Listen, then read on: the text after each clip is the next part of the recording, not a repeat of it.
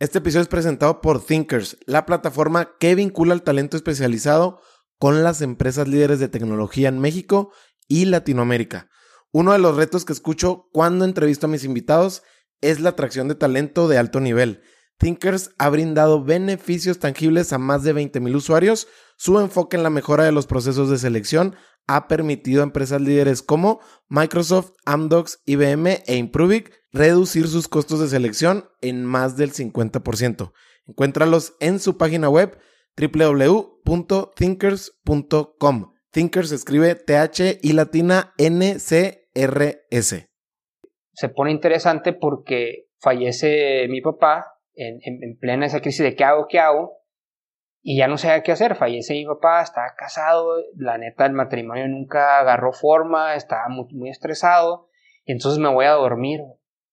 Y, antes de acostarme dije, chingado, güey, o sea, ¿qué hago? Ya no sé qué más hacer, güey tengo a los choferes, tengo carro, voy y vengo Hermosillo, ¿qué hago? Cuando me voy a dormir, en el sueño se aparece mi papá, en el sueño.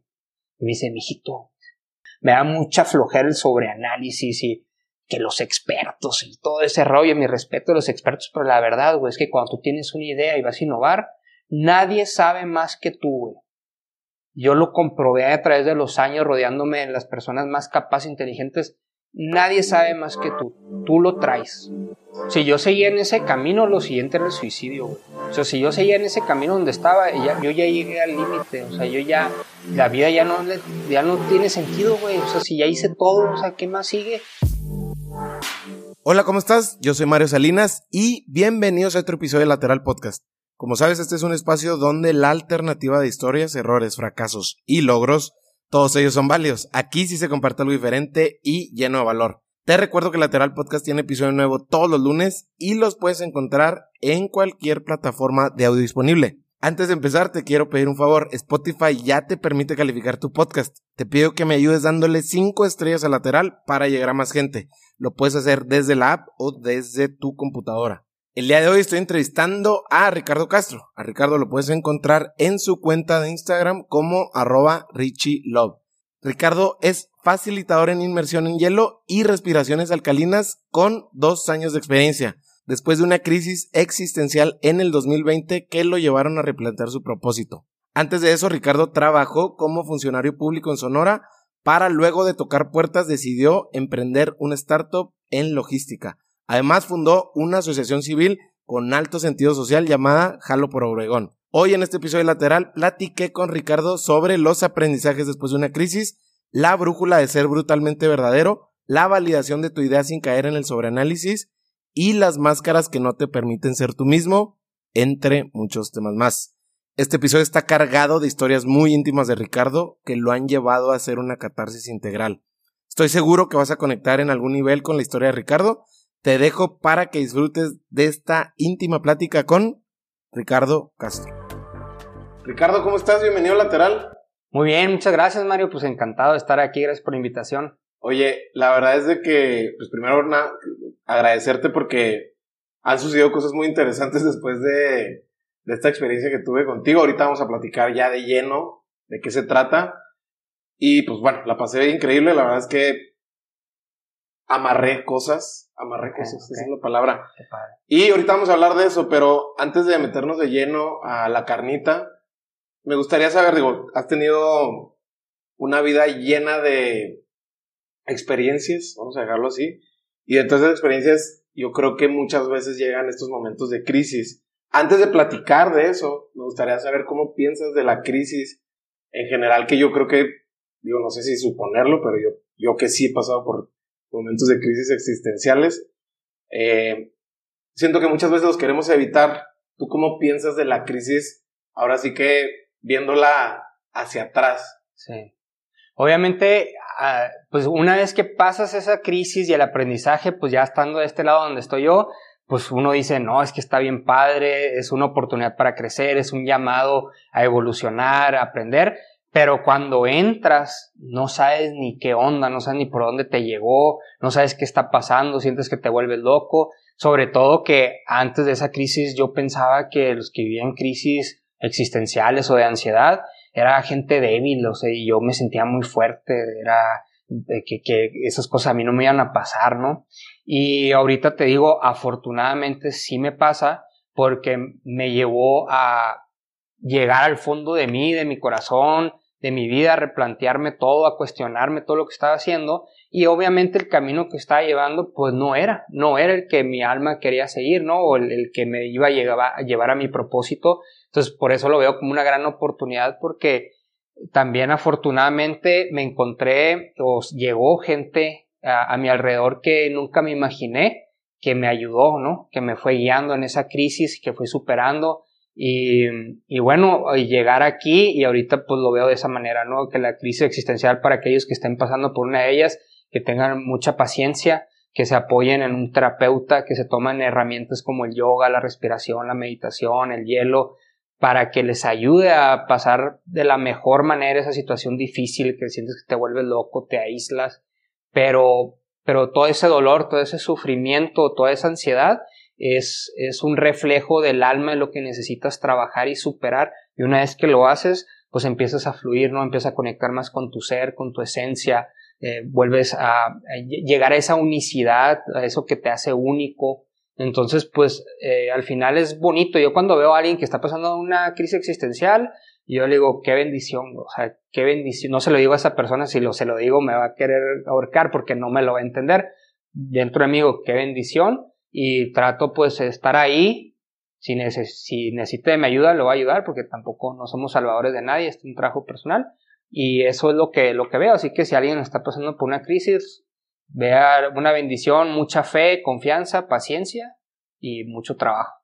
Oye, tú, bueno, tú eres de Sonora, de la ciudad de Obregón, estudiaste en Puebla, negocios internacionales.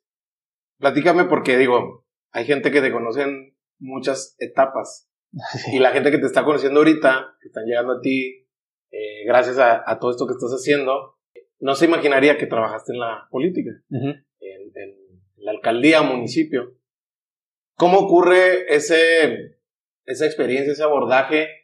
Eh, y de entrada, joven, muy joven, en tus tempranos 20, ¿cuáles eran tus motivantes para, para decir, va, le? O sea, creo que se puede hacer algo que a mí me llena, que era eso que te llenaba a ti.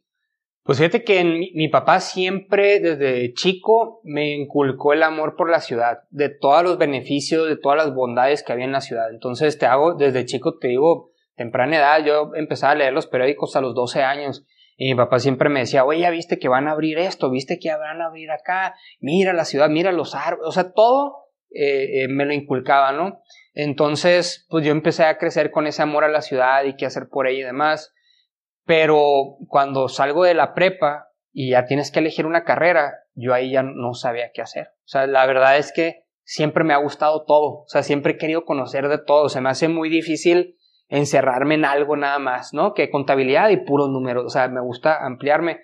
Y de hecho, por eso yo vengo de padres médicos y por eso no estudio medicina, ¿no? Porque iba a ser, toda la vida iba a ser esto, ¿no? Entonces digo, no, pues negocios. Pues, y, pero ¿de qué el negocio? Pues, pues, no, no sé. ¿Pero qué te gusta? Ah, madre, pues, pues, me gusta la coca, pues me gusta, este, me gusta el béisbol, pero no sé. Y, bueno, pues cuando estudio llego a Obregón y empiezo a tirar currículum, de hecho empecé a distribuir dulces de parral, de la gota de miel, los empecé a distribuir ahí en Obregón, eh, mole poblano, porque estoy en Puebla, y tiro el currículum en una empresa. Y resulta que el dueño de esa empresa había ganado la alcaldía municipal yo tenía tachada la política por todo lo que escuchaba, ¿no? Que es un cochinero, que es muy peligrosa, que guau, guau, guau, todo lo que escuchaba. Entonces nunca vi como una opción la política. Pero mi abuelo fue diputado aquí en Chihuahua, ¿no? Entonces, y, yo lo veía súper tipazo, muy humano, cerca de los tarahumaras, muy, muy, muy humano, ¿no? y, y, y entonces algo me resonó. Pues cuando meto el currículum en la empresa, resulta que él había ganado el alcalde y me habla entonces yo pensé que me hablaba para un trabajo. Me dice, oye, vente conmigo, que fíjate que gané. Y yo todavía, no, no, es que a mí no me interesa la política. Yo estudié negocios para trabajar en una empresa, por eso tiré mi currículum ahí. No, mira que gané, ven y la fregada. Y yo en la universidad hice una asociación de sonorenses e hice conciertos. Entonces cuando me habla me dice, mira, quiero que seas el, el coordinador de eventos del presidente y, y, pues ve con el secretario, el síndico y ah, pues vi el sueldo, vi la oportunidad y dije, ay, pues a lo mejor no me voy a cerrar, voy a coordinar eventos, o sea, ¿qué Ya lo has hecho. Ya lo he hecho, no me estoy metiendo en algo más, más turbio con lo que yo pensaba. Va, pues va, dije, y ya medio trabajo de 8 a 3 y luego en la tarde sigo mi negocio, ¿no? Pero no, ¿cuál de 8 a 3? O sea, yo no tenía ni idea, yo no sabía que era un regidor, que era un diputado, que era, no tenía ni idea, me decían, ve con el secretario del ayuntamiento. Yo pensaba que era un viejito así, burócrata en el ayuntamiento, o sea, nunca había pisado el ayuntamiento. Pues total que voy ahí y sí, me empiezo a hacer el trabajo de coordinador de, de eventos y como pez en el agua, empiezo a fluir, no sé ni qué onda, empecé a ver ya, empecé a salir de la burbujita, ¿verdad? De la escuela, la universidad, todos amigos y todo, no, empezaron a ponerme el pie, etcétera, y, y a los meses de, coordinar, de coordinador de eventos, me pide que sea su secretario particular, el particular que tenía en ese entonces como que no hubo buen clic, y me pide que sea su secretario particular, yo tenía 24 años, y ahí dije, pues va, o sea, a esa edad no tiene nada que perder, y prácticamente, pues ahí dejé el pelo, ahí se me cayó el pelo, neta, ahí se me cayó porque pues yo ahí vivía, no tenía otra responsabilidad, me apasionó mucho porque gracias a, al presidente ahí, que era un empresario, le agradezco mucho porque nunca me, me metió en algo turbio o me hizo, me, me puso en una situación incómoda, no, siempre fue bajo proyectos, todo bien estructurado, entonces aprendí mucho y podía ver todos los beneficios que estábamos haciendo en la ciudad. Eso es lo que yo viví, esa fue mi realidad. Entonces me apasioné mucho. Ya cuando terminan esos tres años, pues de ahí ya cambia. Pero sí, también agradezco mucho a mis papás y a los que me rodeaban porque siempre me aterrizaron. Dura tres años, haz amigos, dura tres años, estás en un puesto, tú no eres el secretario, estás en un puesto secretario, porque la neta te mareas. O sea, sí, pues te hablan tus amigos de... Sí, de repente tienes un chingo de amigos. Llegaba a mi casa y tenía gente esperándome con propuestas, con esto. Tenía dos teléfonos saturados. Pero ahí es cuando empieza a crecer mucho y es por eso de las crisis, cuando empiezas a entender el dolor, te enseña mucho porque pues yo toda mi escuela tuve muchos amigos, estuve rodeado de amigos y demás, y entonces en, la, en, el gobierno pues tenía pues, hasta más amigos y sentía que todo el mundo te quiere y la chingada. Y pues buscas apoyarlos, ¿no? Y, pero llegan las elecciones, y cuando llegan las elecciones el presidente me manda en la fórmula para ser regidor, y, pero pierde ese partido, ¿no? Donde yo pues no militaba, pero como pues e, era el que estaba ahí en la en, el poder, digámoslo así, y pierde ese, ese partido. Y ahí, después de las elecciones, cero llamadas. Los amigos que yo consideraba amigos, que venían siendo amigos desde la prepa, inclusive eh, tuve la oportunidad de darles trabajo ahí porque me pidieron, se alejaron. Así fue un vacío tremendo y a los, eran a los 27 años, entonces fue un quiebre muy, muy cañón, obviamente empezó como el rencor, el váyanse a la fregada, todo ese rollo, y, y me costó trabajo entenderlo, ¿no? Eh, soltar todo eso y ahí empecé a valorar los verdaderos amigos que a veces, a veces pasan desapercibidos porque los otros están, ¡hey, la fiesta y las noches! Sí, hacen mucho ruido. Hacen mucho ruido y te vas con eso, te la pasas muy bien y los verdaderos amigos los vas como, ah, pues ahí están. Y ahí empecé a valorar quiénes sí son amigos, esto, lo otro. Em, eh, vi el tema de la traición, las conveniencias, todo, todo ese tema, pero fue un gran aprendizaje que fui como em, sanando ese, ese tema, aceptar, eh, fueron mis amigos, pues ya no, sin ningún resentimiento, simplemente fue un proceso y ya pero fue una experiencia para mí, para mi burbujita y que yo nunca estuve en campaña ni estuve en cosas así maquiavélicas. Sí estuvo, estuvo fuerte, pero me fue muy bien. Eh, crecí mucho personalmente, profesionalmente, muy satisfecho de los logros que se hicieron en la administración y, y fue un, pues me impulsó mucho, ¿no? Y ahorita que mencionas de las relaciones que había que crear para a lo mejor saber jugar a largo plazo, ¿no? Que es algo que, he mencionado ya en otros episodios de cómo buscar relaciones que te sean sostenibles a largo plazo, no nada más esto transaccional que existe, sino algo con, más valor. Eso, ¿cómo lo llevas a la práctica una vez que son tres años que parecieran que fueron diez años, son muy intensos de ir y venir?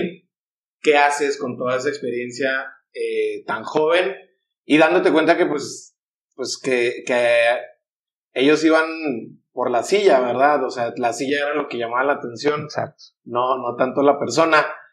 Sueltas eso de alguna manera, ¿qué para ti es lo que en ese momento dices tú, bueno, ok, ya, ya cumplí, me gustó, pero quiero a lo mejor probar otro, otro terreno o decir, o seguiste buscando a lo mejor en la administración. Tuve la inercia cuando recién termina, tienes la inercia porque el poder es muy tentador. O sea, con una llamada, con un mensaje, se te abren las puertas. Bien dicen, no, si tienes poder no necesitas dinero. Entonces es tentador. Entonces sí me acerqué, pero ya cuando eh, pues el, con el que yo llegué, el presidente ya no quiso continuar, entonces ya el otro bando o el otro equipo del mismo partido ya no congeniaba tanto, o no congeniaba más bien. Entonces dije, no, ¿sabes qué? Yo estoy en negocios, yo nunca pensé en política, yo pensé en un negocio y justo cuando termina la administración, porque primero son las elecciones y sigue la administración, las elecciones eran en junio, en junio, y la administración termina en septiembre. Entonces, el día que se acabó la administración, recibo una llamada de un, eh, eh, de un gerente de ventas de una empresa porcícola que en paz descanse, que acaba de fallecer, fíjate, ahorita me estoy acordando. Y, y me habla y me invita a ser vendedor, me ofrecen una gerencia de ventas en la Ciudad de México. Pero yo no sabía, yo no como carne, no, no como carne roja. No comes carne y eres de Obregón. Y soy de Obregón. Y luego me invitan a ser gerente de ventas de una, de una empresa porcícola, ¿no? Y yo sí soy muy sensible a los temas, o sea, me metieron al, al ahí al matadero, al, al, rastro y veía los, los, cuerpos ahí colgando. Y yo, uy, cabrón, te lo juro, no sé cómo le hice. Pero vendías, nunca me aprendí los nombres de las piezas porque no me gustaba. No sé cómo le hice, pero ahí me fui a, estuve de vendedor, eh, me fui a la gerencia, ya con la, con toda la, la, inercia de trabajo que tenía yo en la administración, no, se me hacía muy fácil lo que hacía y necesitaba más cosas. Entonces abrí una licorera, pero después, aun cuando haces eso y que empiezas a, a generar un ingreso, no me sentía bien.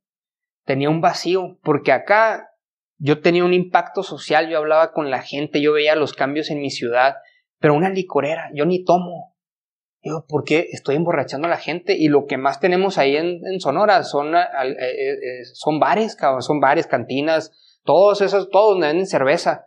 Y yo, güey, y estoy haciendo promociones para que tomen más. Y yo, no, güey, pues ¿qué estoy haciendo, no? Y luego vendiendo cerdo, pues no como cerdo y la neta no me gusta ver a los animales. Entonces ahí yo empecé a sentir un vacío, como, ¿qué sentido tiene?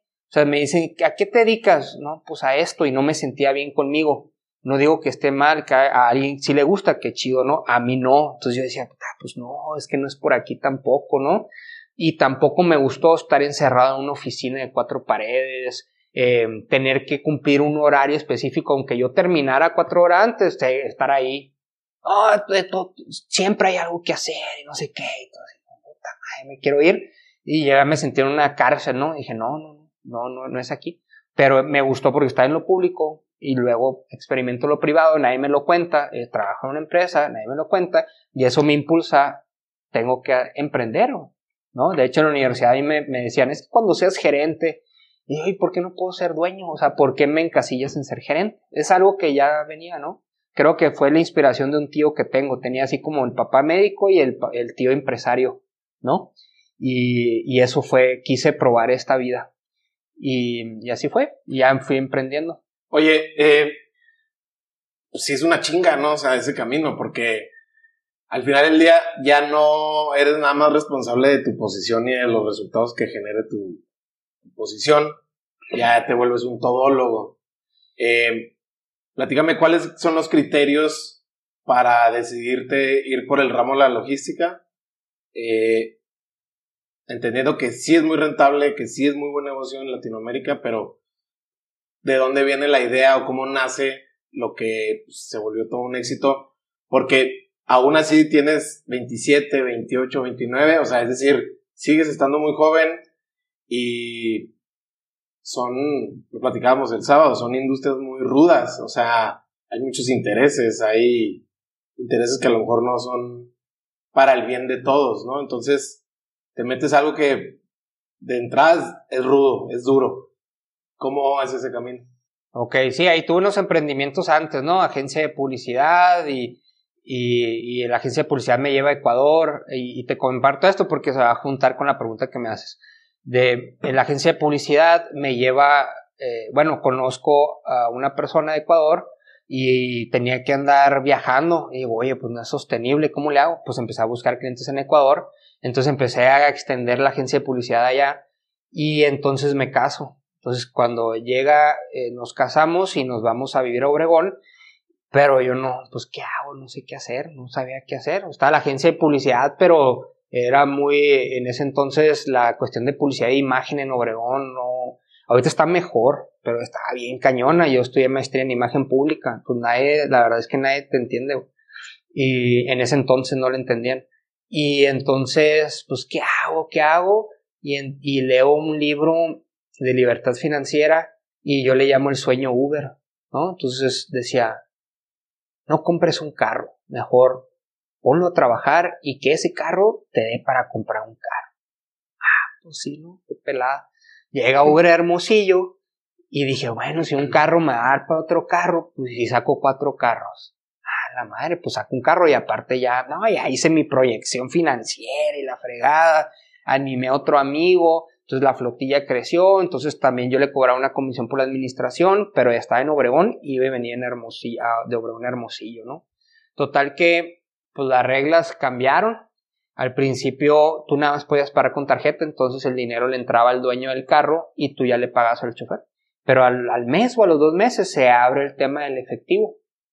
Y entonces el chofer te tenía que pagar a ti hijo la fregada, pues resulta que al momento de pagar, oye, es que no había para la luz, no había para los pañales, que chocó, que a la torre, cabrón. Entonces yo estaba endeudado, yo empecé, yo no, yo no fui de esas personas que se casan y el papá les da casa y les da esto y te, no, yo fui, yo, mi papá me dijo, si tú te quieres casar es porque ya puedes mantener una familia, y yo, así no. y madres empezó a tronar, y tenía que irme a Hermosillo, luego Obregón, papá, y, y aquí eh, se pone interesante porque fallece mi papá en, en, plena esa crisis de qué hago, qué hago, y ya no sabía qué hacer. Fallece mi papá, estaba casado, la neta el matrimonio nunca agarró forma, estaba muy, muy estresado, entonces me voy a dormir. Y, antes de acostarme dije, chingado, güey, o sea, ¿qué hago? Ya no sé qué más hacer, güey.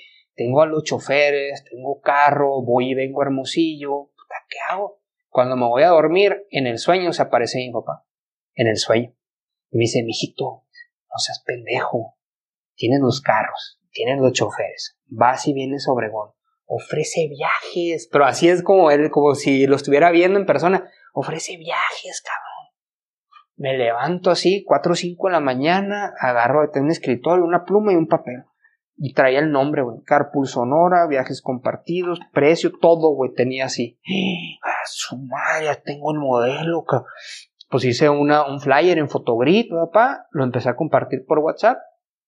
Y no dejó de parar el teléfono. Obviamente, yo fui el primer chofer. Eh, había veces que me tenía que quedar en Hermosillo a dormirme en el estacionamiento de un Starbucks. Y estaba bien interesante porque dentro de ese proceso pasan muchas cosas dentro de ti, ¿no?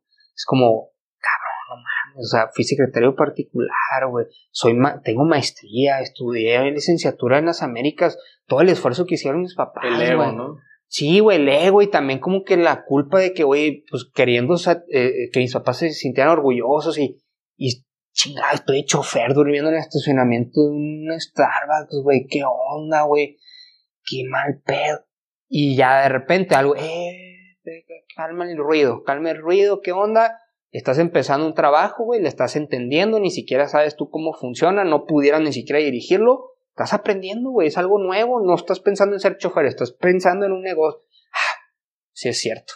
Entonces prácticamente el negocio salió de una necesidad, salió de un sueño literal y puro corazón, güey, puro corazón. Eh, la verdad es que yo nunca, nunca, nunca he sido estratégicamente planeador. Me surge una idea, la visualizo cómo lo hago y lo empiezo a, validar en el camino. Y no funciona y le cambio y si no, no es, me salgo y pa, pero no le doy muchas vueltas a las cosas. El impulso, la idea, vámonos, lo hago. O sea, eso es mucho de pum, pum, hacer.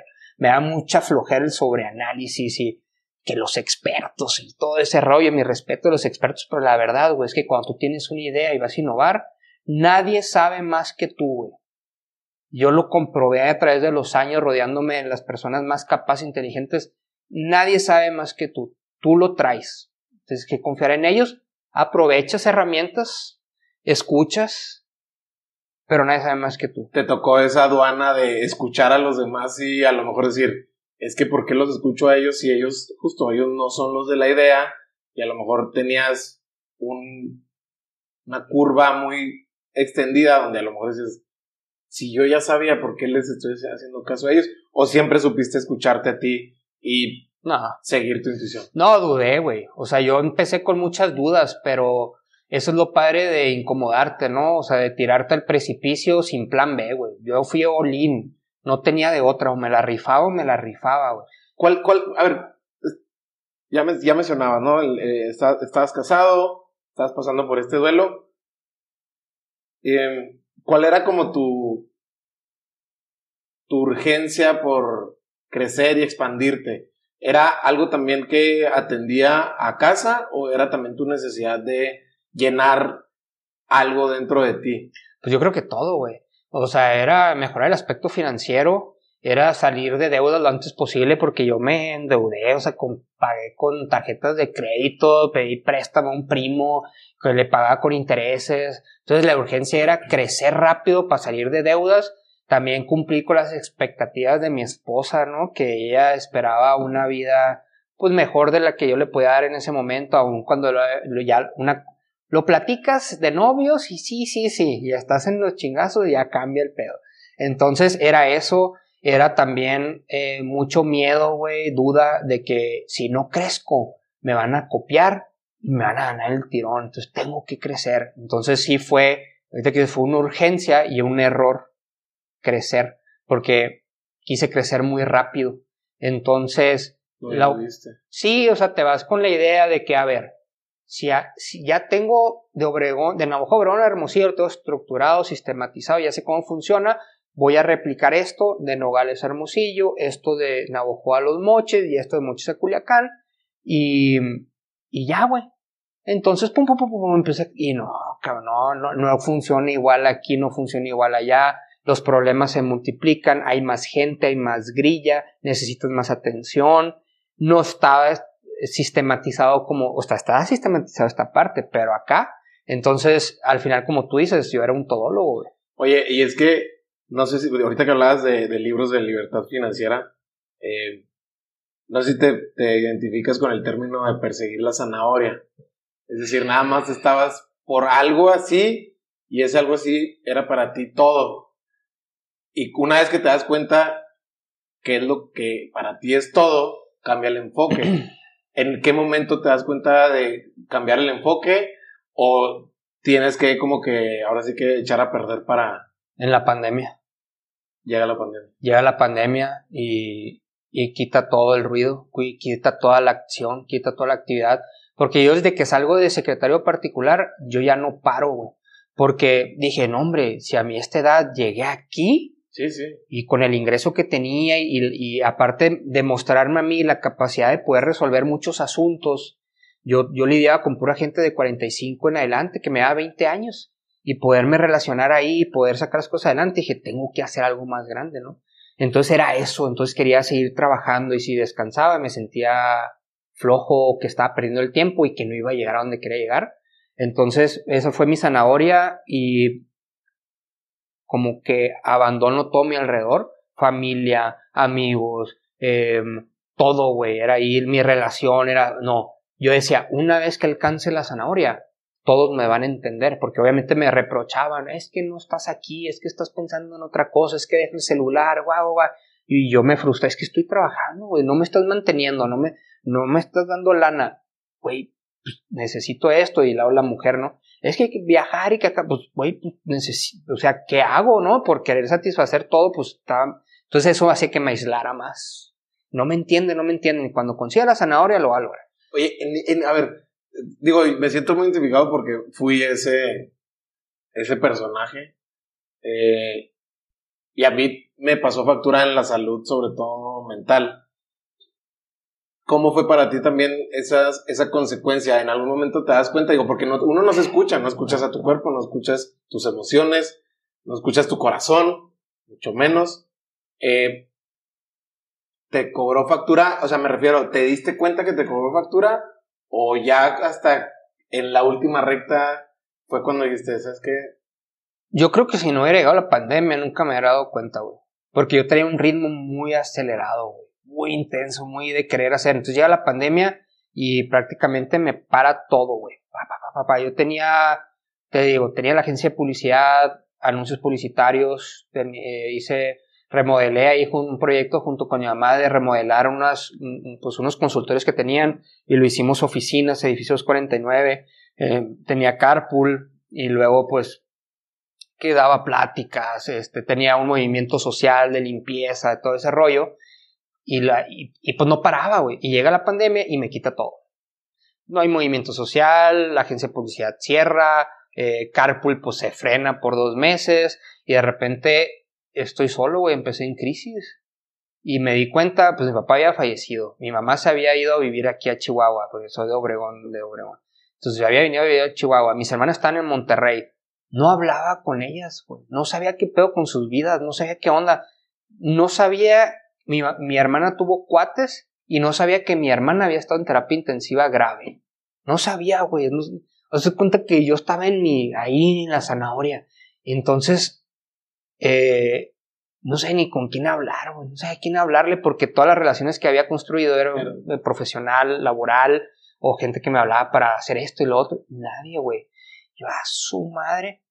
Y ahí empecé, me empezaron a salir granos. Eh, salí, salí, fíjate, güey, no quería parar, me, iba a hacer ejercicio y me tronaron los pies, nunca me habían tronado. O sea, se me hicieron una, se me inflamó el tendón de, Aquiles, una bursitis me, me alivio, güey, o porque me lastimé y seguía con el otro y los brazos, ¿no? No me voy a dejar. ¡Pum! Se me en el otro. Hasta que dije, bueno, ¿qué está pasando? Me empecé a rendir, me empecé a acostar. Todavía me metí a hacer este, cursos de libertad financiera, me empecé a hacer eh, cursos de imagen online, a, hacer en vivos, hasta que empecé a, empezó a tronar y me tuve que encamar y ahí empecé. Bueno, pues ¿qué estoy haciendo? Pues ¿qué está pasando? Si todo lo que me dijeron que hiciera lo hice, no soy una persona floja, estoy trabajando, me estoy preparando, eh, pues me reclaman, pero pues a la vez me exigen que me vaya bien, las expectativas es que sea una persona exitosa porque me dieron todo y no, y no están felices, pues ¿qué hago? Y ahí empecé y fue la primera vez que, que pido ayuda, güey, ¿no? Y ahí fue cuando empieza a cambiar todo, güey, todo, ¿Cómo pides ayuda? Em, curiosamente, güey, yo iba a un restaurante que, pues ahí en la maternidad San Gerardo, un hospital, siempre iba ahí, y me empecé a topar, güey, a una persona que yo le digo que es mi primer loco, güey. Hay un, siempre creo que todos en la vida, si, si podemos verlo, nos atravesamos con un loco que nos empieza a decir, es que tú, güey, tienes una luz, y te empieza a hablar de cosas espirituales, y tú dices, ah, pinche loco, marihuano. Y ese güey me decía, ese güey me dijo que iba a ser secretario particular, güey. Ese güey me vio y me dijo, es que tú vas a ser secretario particular. Sí, loco, güey, o sea, ¿cómo voy a hacerse? Y entonces me lo empecé a topar. Y ese loco, que se lo digo con cariño y se lo digo de frente, es que tú fuiste mi primer loco, porque yo ahorita me considero loco también.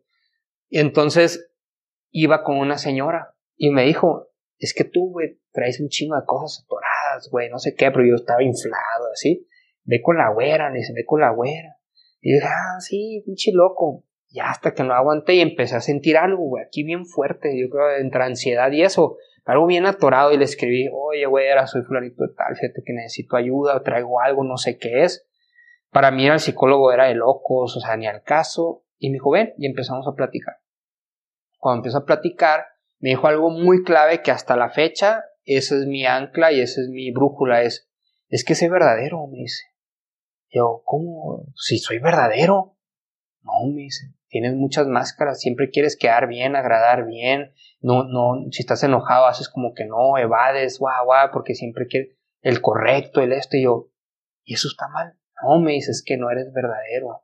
Y me, verás cómo me costó trabajo entender ser verdadero, güey. Porque el ser verdadero muchas veces en esta, en lo social, es ser imprudente. Ser verdadero es que la otra persona se incomode o que la otra persona se ofenda por simplemente decir no gracias. Mm, oye, ve a la fiesta y en vez de decir, ah, güey, es que sabes qué, salió un compromiso, decir una mentira para evadir, es decir, ¿sabes qué, güey? No, no voy a ir, güey, estoy cansado. ¿No? Que va, ah, seas mamón, pero es la neta. Eso es ser verdadero, decir verdaderamente lo que estás pensando y sintiendo de la mejor manera. Pero estamos acostumbrados a siempre quedar bien. Oye, Ricardo, a ver, te, escucho y, suena como que siempre has tenido este. Este grillito como conciencia, ¿no? El self-awareness que le llama el Anthony Melo y muchos autores, ¿no? Mm. Eh, muy reflexivo siempre, a pesar de que ibas tras la zanahoria, este éxito convencional, que el check del carro, de los negocios, la esposa, la casa, eh, la familia. En ese inter que, conoces a este, a, este, a este personaje, tu primer loco, eh, ¿te das cuenta cuál era la herida que más portabas como máscara? Es decir, hablando de estas heridas, ¿no? Que no nos permiten dejar ser nosotros mismos. En algún momento te das cuenta de cuál es la herida que a lo mejor que no te está permitiendo.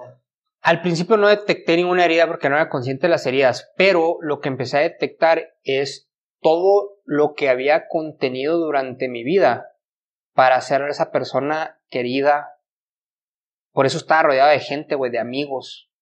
Porque siempre complacía, quedaba bien, me quedaba callado, tragaba la mierda. Eh, por eso me fue bien en política, güey. Porque en política tienes que usar un chingo de máscaras, güey. Eres un camaleón. Por eso me fue bien, güey, obviamente. Y tragaba mierda. Y claro que sí, ah, sí, mucho gusto.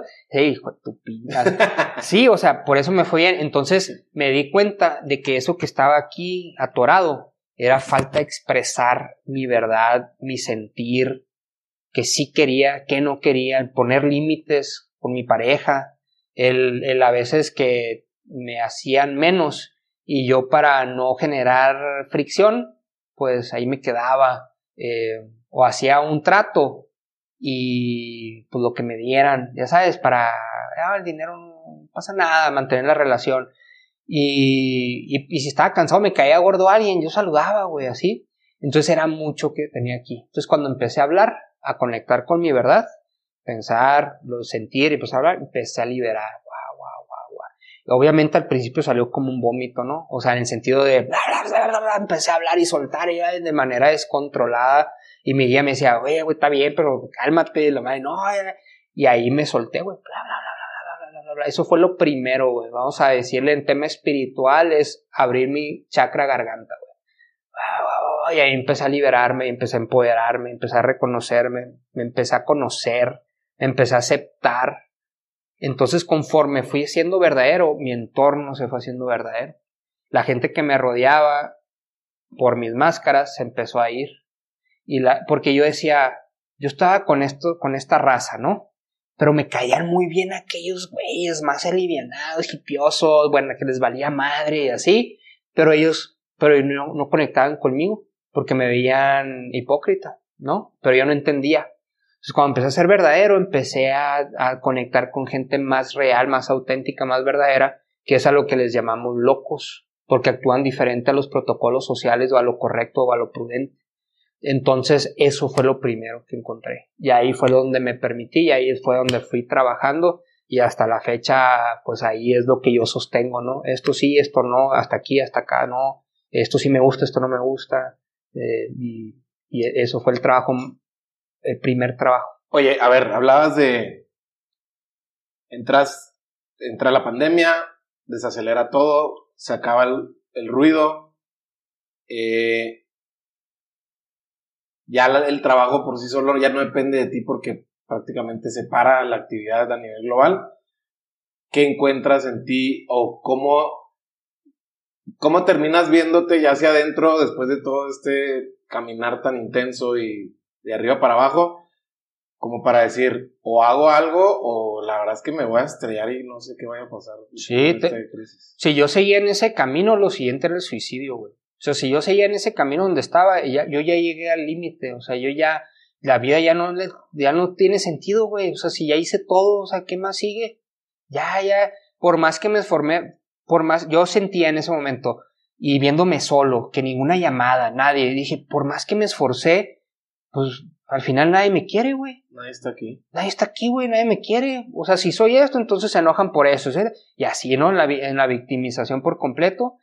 Y, y, pues me sentí una soledad impresionante, un vacío impresionante, eh, mucha herida de injusticia, de abandono, de, de traición, cabrón.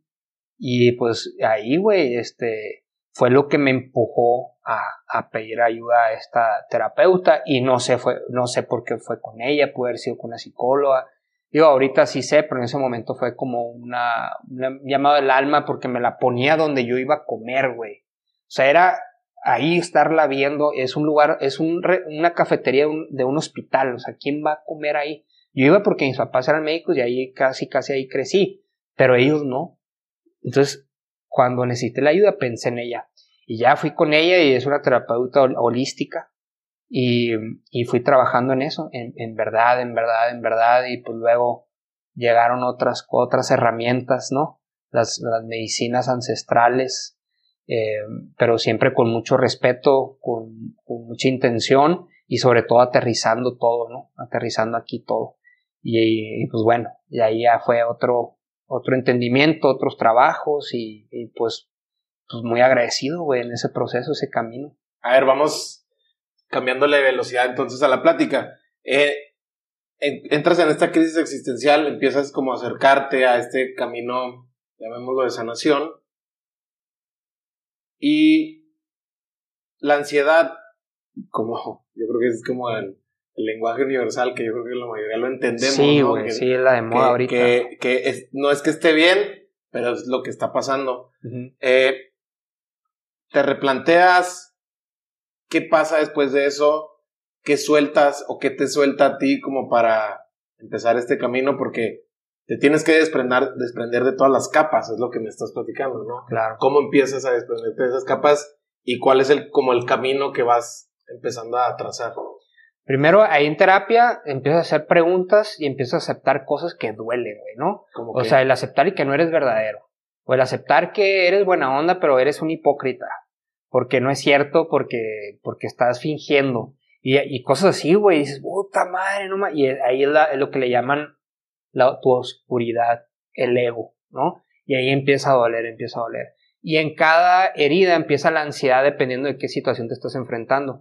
Y por ejemplo, en mi etapa de sanación, de que me empezó a liberar bien cañón, primero fue en las redes sociales, ¿no? Hablar de lo que pensaba, por lo que atravesaba, me empecé a permitir llorar, güey. Lloraba, si, me, si cuando hablaba, lloraba en, en, en, las redes, seguía. ¿Por qué era tan importante hacerlo público para ti? Es, lo que, es, es algo que lo platicamos antes de grabar y inclusive tu, tu círculo cercano me lo platicaba. Y era algo que yo decía, digo, debe tener un factor que yo no entienda porque para mí diría, es que eso, o sea, yo lo digo así, yo lo pienso así, no quiere decir que tenga que ser así, pero diría, entonces, ¿por qué no en la privacidad, en tu intimidad, ser vulnerable? Y a lo mejor es lo que no entiendo, entonces, o sea, ¿por qué lo hacías eh, en un live o en Facebook, lo que quieras? Porque para mí era muy liberador poder externar todo lo que pensaba y sentía enfrente de todos y ser yo con quien sea, donde sea, con cualquiera, si sea, si fuera en, en un trabajo, si alguien me iba a contratar, que supiera qué pienso, qué siento, si iba a andar en una relación, que supiera de entrada quién soy, o sea, qué pienso, qué siento, qué estoy viviendo en ese momento. Eh, también otro lado que me motivaba mucho era poder abrir ese espacio a otros hombres, güey, ¿no? De, que estaban pasando a lo mejor lo mismo que yo, que han pensado lo mismo que yo, y que está bien llorar, güey, que no tiene nada de malo llorar, y, es más, se tiene que tener huevitos para llorar, güey, enfrente de alguien, o sea, ¿por qué te avergüenzas de llorar, no? Y, y, y eso, güey, o sea, esa transparencia de poder ser yo con quien sea y no tener ningún secreto, güey. O sea, yo no quiero ningún secreto, no necesito ningún secreto, yo puedo hablar de lo que quiera. Claro, que cuando sea necesario lo voy a hablar y cuando no, no, ¿verdad? No, no, no ando diciendo a todo mundo así cosas. Y, y obviamente respetar la, a veces hay personas involucradas y hay que respetar eso. Pero en lo que a mí respecta a mi persona, a mí me da mucho valor y muy liberador decir todo lo que pensaba y que tenía ahí guardado y que quería decir. Y fue muy, muy liberador.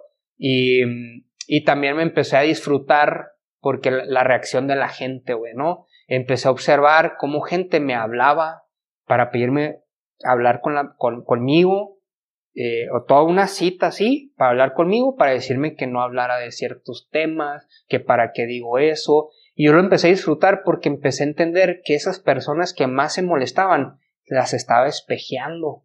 Estaban, estaban resonando conmigo, pero no querían aceptarlo en ellos y, y porque yo sí lo hago, güey. Porque tan fácil lo puedes dejar de ver y listo, ¿no? Ya, güey, sacar el pedo, güey. Y no era gente cercana, güey, era gente que...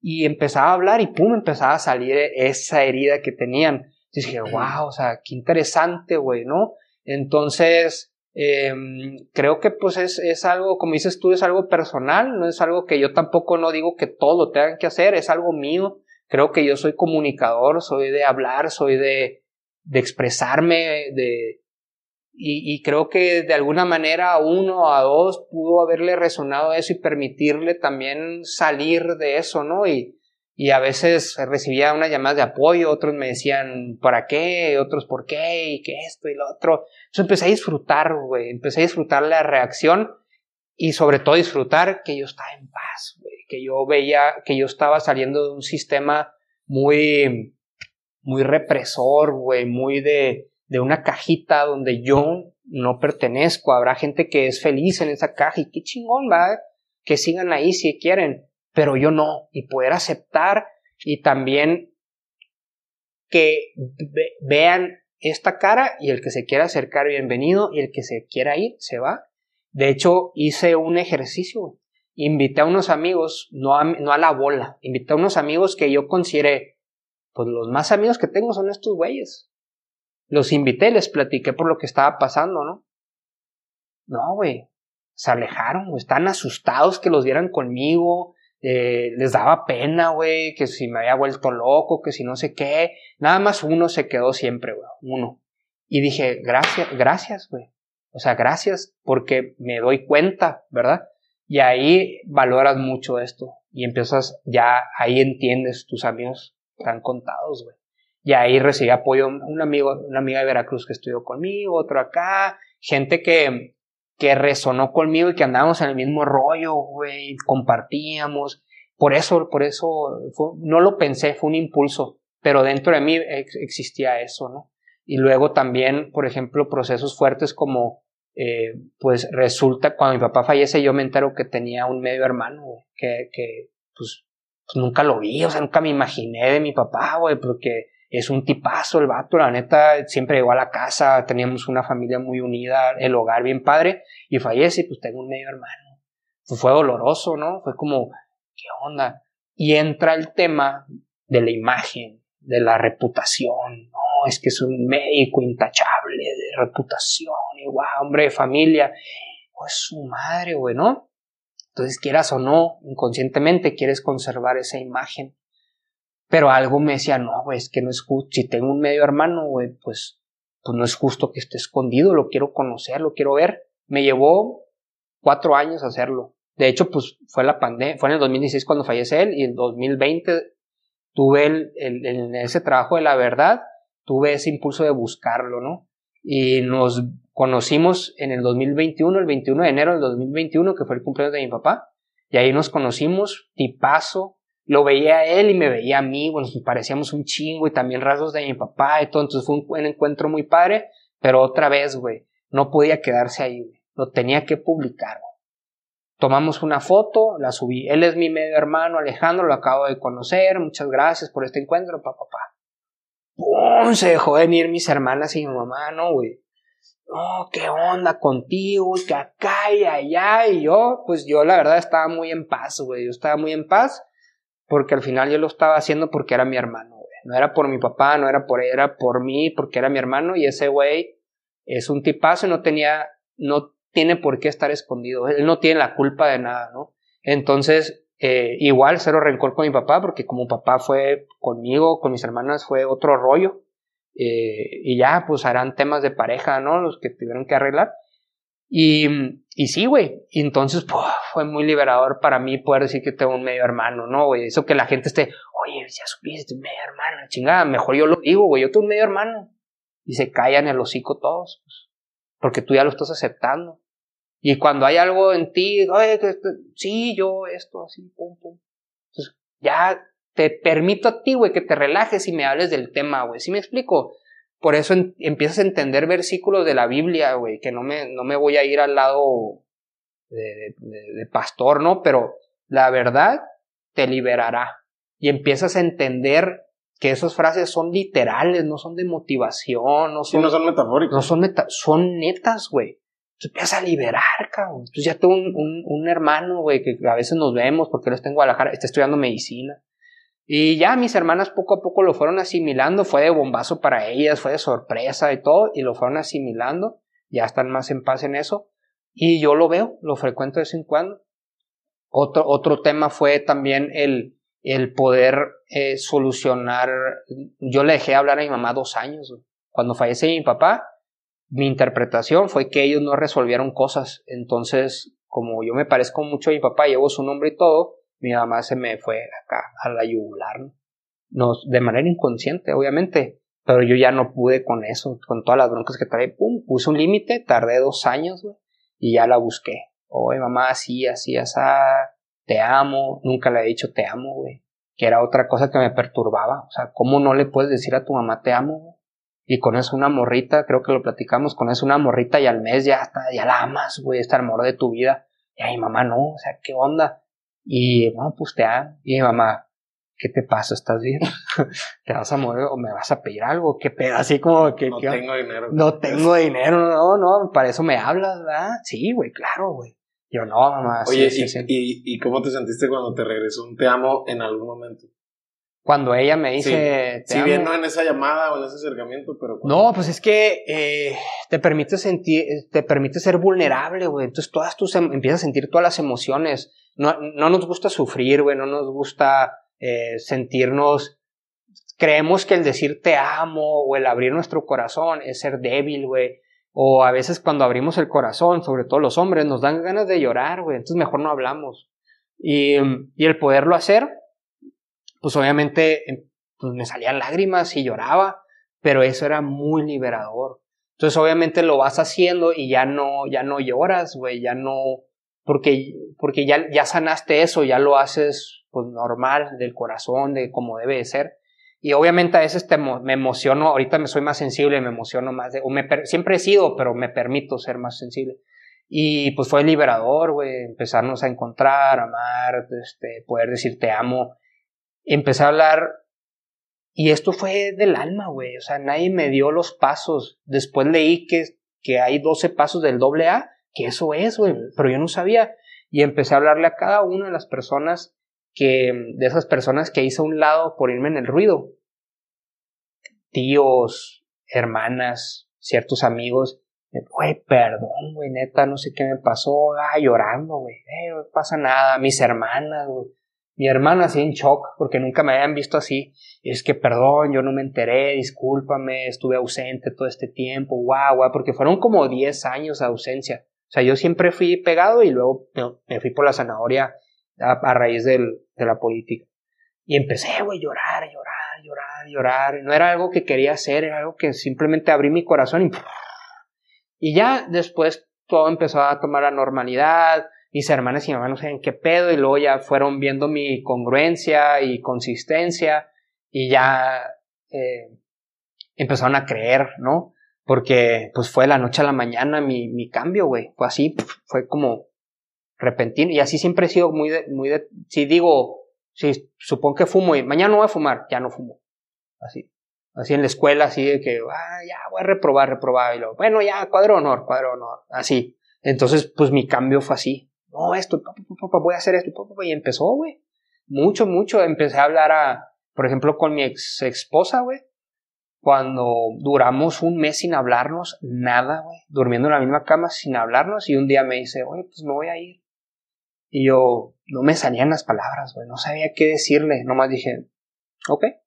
Fue todo lo que dije, güey.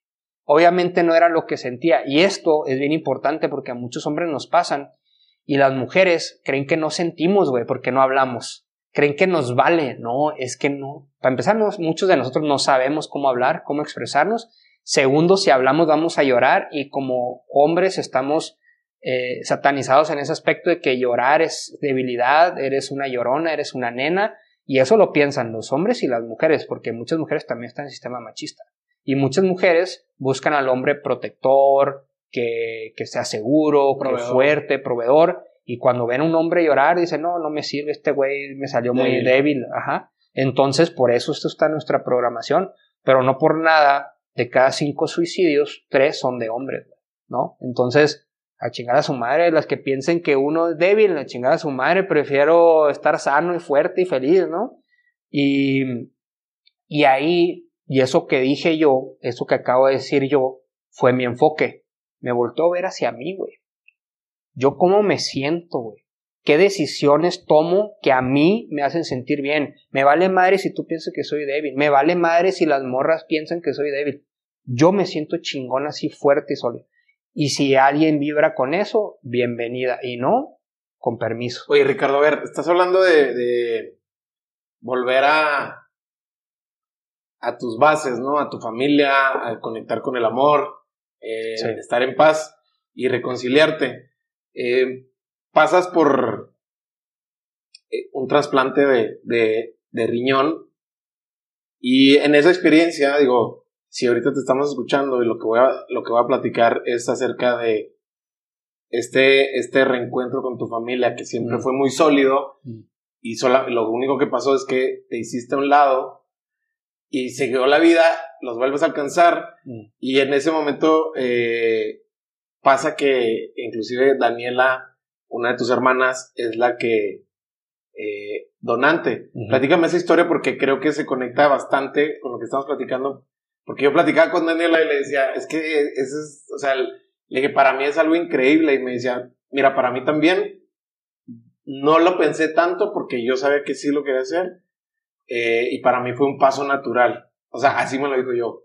Wow, o sea, habla mucho de, de esta conexión que tienen como familia. Entonces, quiero escuchar ahora tu, de tu lado porque se me hace muy increíble cómo se van pasando las cosas y cómo también tú conectado en esto, pues pues te llega la abundancia, ¿no? Sí, güey.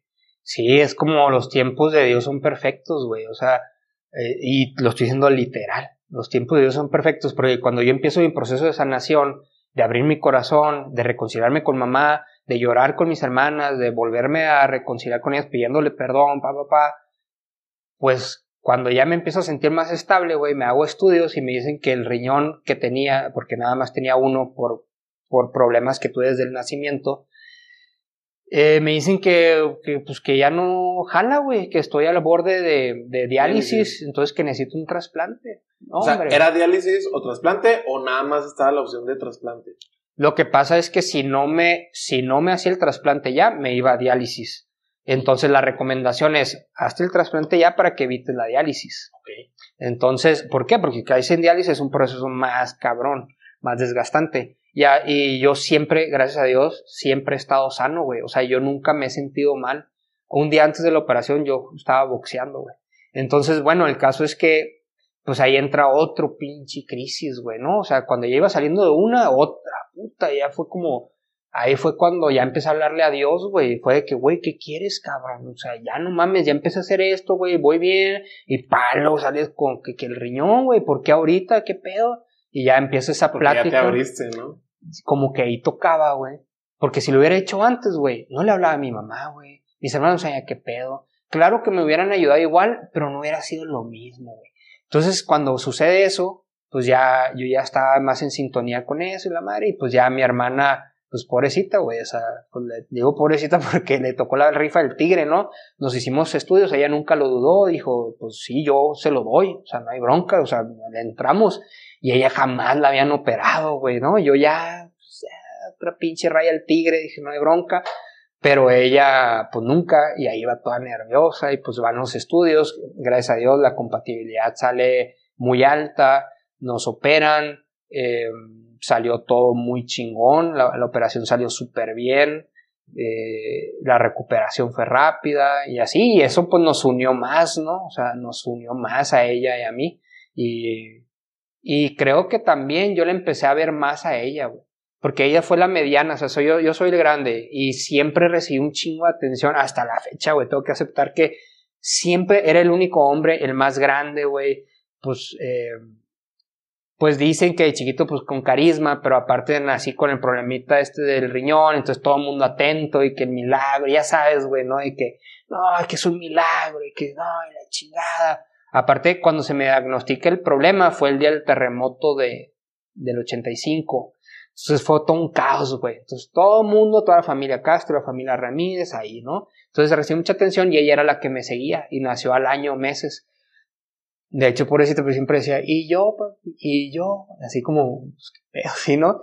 Y ella pues salió sana, pues, y, bueno, y yo crecí y pues siempre era pues yo y el Rich y esto y lo otro, y ella no la veía, güey, o sea, no la veía, y mis amigos, mis temas, entonces cuando yo empiezo a sanar, pues las empiezo a ver y cuando sale lo del riñón, ya la empecé a ver, o sea, ya empecé a ver la, bondad, las cualidades, la inteligencia, y no lo había visto, güey.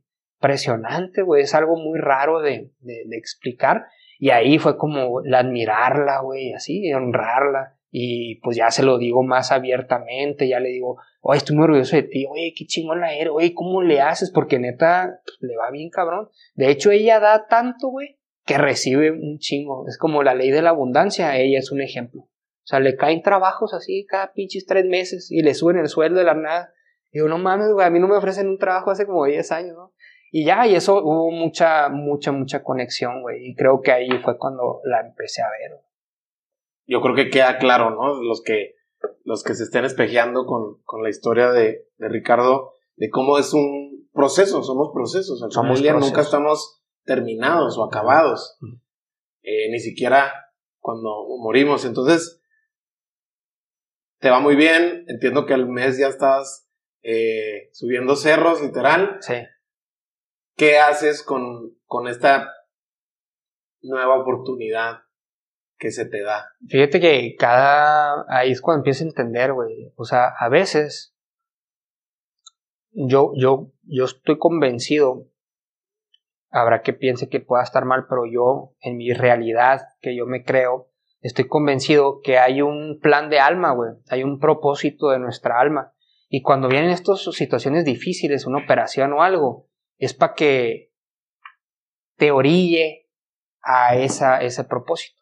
Y, y cuando yo eh, estoy con lo del riñón, pues yo ya venía haciendo el método Wim Hof, las respiraciones, el hielo, el frío, etcétera, pero lo hacía para mí, ¿no? Para mí, porque yo estaba en otros, en otro rollo, como para ponerme a compartir.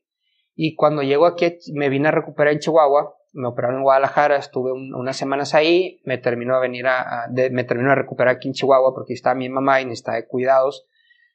Y, y empecé a hacerlo de la tina con hielos. Entonces mi recuperación le sorprendió mucho a mi familia, bueno, a mi mamá, al médico, a familia, porque como dices, ahí me dijeron que a los tres meses iba a hacer ejercicio y al mes yo estaba subiendo cerros, yo ya estaba entrenando aquí con, con un grupo eh, que se reúne en el rejón y, y pues a, mi ritmo, pero ahí andaba, ¿no? Y con muy buen ánimo y todo, y, y empezaron, oye, güey, pues qué pedo, güey, o sea, ¿qué estás haciendo? Es que la neta es sanación emocional, digo, y estoy haciéndolo del hielo y siempre medito, hago las respiraciones y llega, y ahí es cuando llega Brisa, ¿no? Mi prima, y dice, primo, pero a ver, enséñame a ver qué estás haciendo. Y ella está pasando por un proceso también muy cabrón.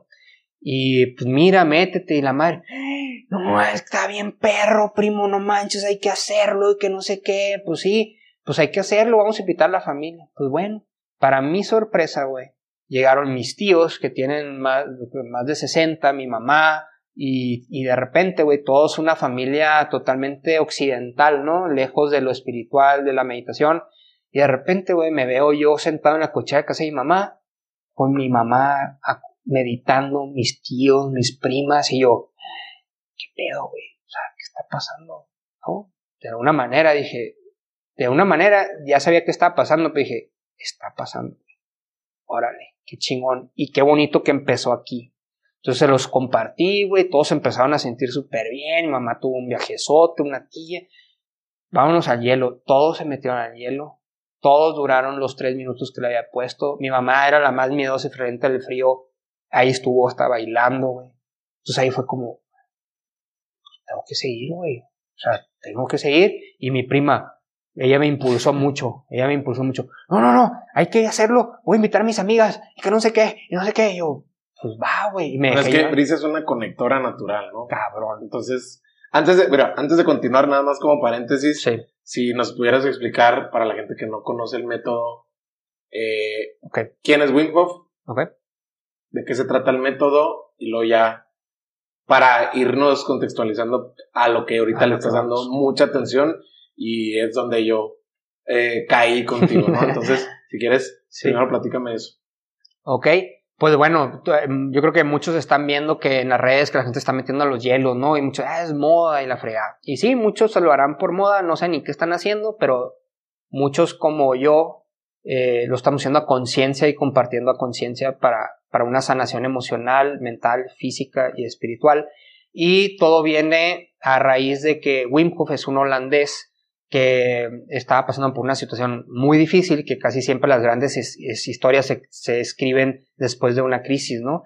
Él ya está al borde del suicidio y allá en Holanda se mete un lago congelado, así como, como que ya queriéndose morir el güey a ver qué pasaba, ¿no? Ya no le tenía miedo a nada y cuando se mete ahí empieza a...